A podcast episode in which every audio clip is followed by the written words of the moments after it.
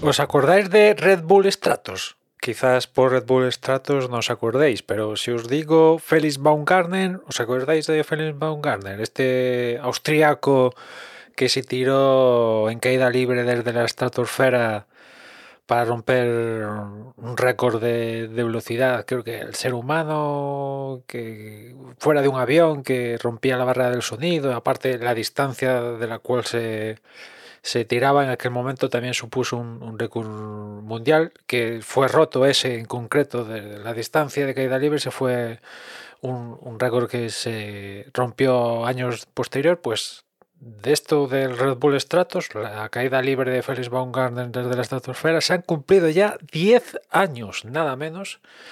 El pasado 14 de octubre fue exactamente cuando se cumplieron los 10 años.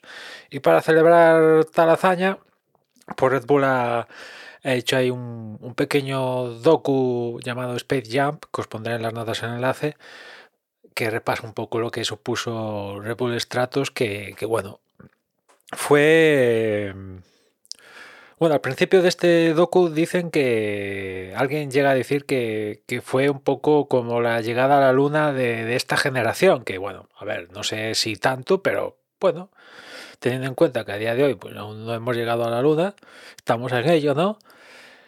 Toc Toc Artemis, eh, pues no sé, pero si hay algo cercano, pues, pues puede pasar, puede ser esto, ¿no?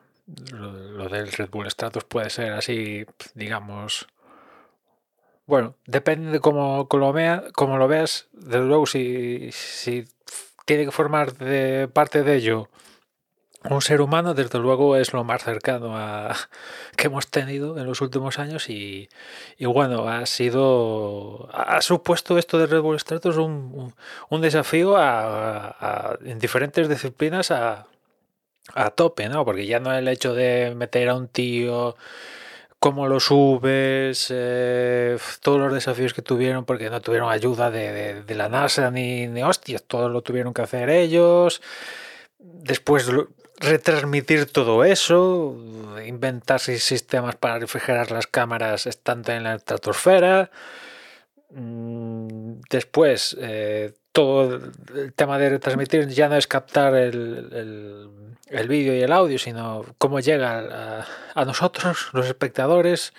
De hecho, sigue siendo a día de hoy eh, la retransmisión de, de esto, el, pico de Weaver de, de, visionados más altos en la, en la historia de YouTube, 8,2 millones, que fue cuando se alcanzó el pico máximo, pues sigue siendo, después de años y años, eh, el pico máximo en, en YouTube. De hecho, bueno, tampoco os quiero contar mucho del documental, pero la gente que trabaja en aquel momento en YouTube, Google, vaya, estaba un poco acojonados porque, porque, porque estuvo cerca de, de chimparles YouTube entero por, por, la gente que estaba siguiendo la movida esta, que, bueno, pues no, no, sé vosotros si os acordáis dónde estabais, yo me acuerdo de que lo estaba viendo en, en directo y en aquel momento no era consciente de, que un tío se tirara desde la estratosfera. Ahora lo pienso y digo, hostia, esto, tío, hostia, esto tiene miga, ¿no? Hostia. Ahora empiezo a lucubrar y digo, 10 años después, y digo, hostia, pues esto, tirarse un fulano desde la estratosfera, tal, pim pam, que todo saliera perfecto, digamos, casi de película. Es cierto que ahora lo ves y tal, y te lo cuentan 10 años después, y hay, tuvieron algún que otro momento de Houston, tenemos un problema, ¿no? Pero digamos que todo acabó de forma perfecta, ni que fuera una película, o sea, en fin. Eh, os dejo el enlace en las notas para que le echéis un vistazo a este Space Jump. Apenas dura un poco más de 40 minutos y se hace muy entretenido porque el Felix Van Garner está, está tarao, está tarao directamente. Ahora se dedica a hacer acrobacias nivel Dios con, con un helicóptero que ya te deja en plan, tío, mmm, no te puedes sentar a dormir en una hamaca en tu Austria natal y dejar de, de, hacer movidas surrealistas, ¿no? En fin, nada más por hoy. Ya nos escuchamos mañana. Un saludo.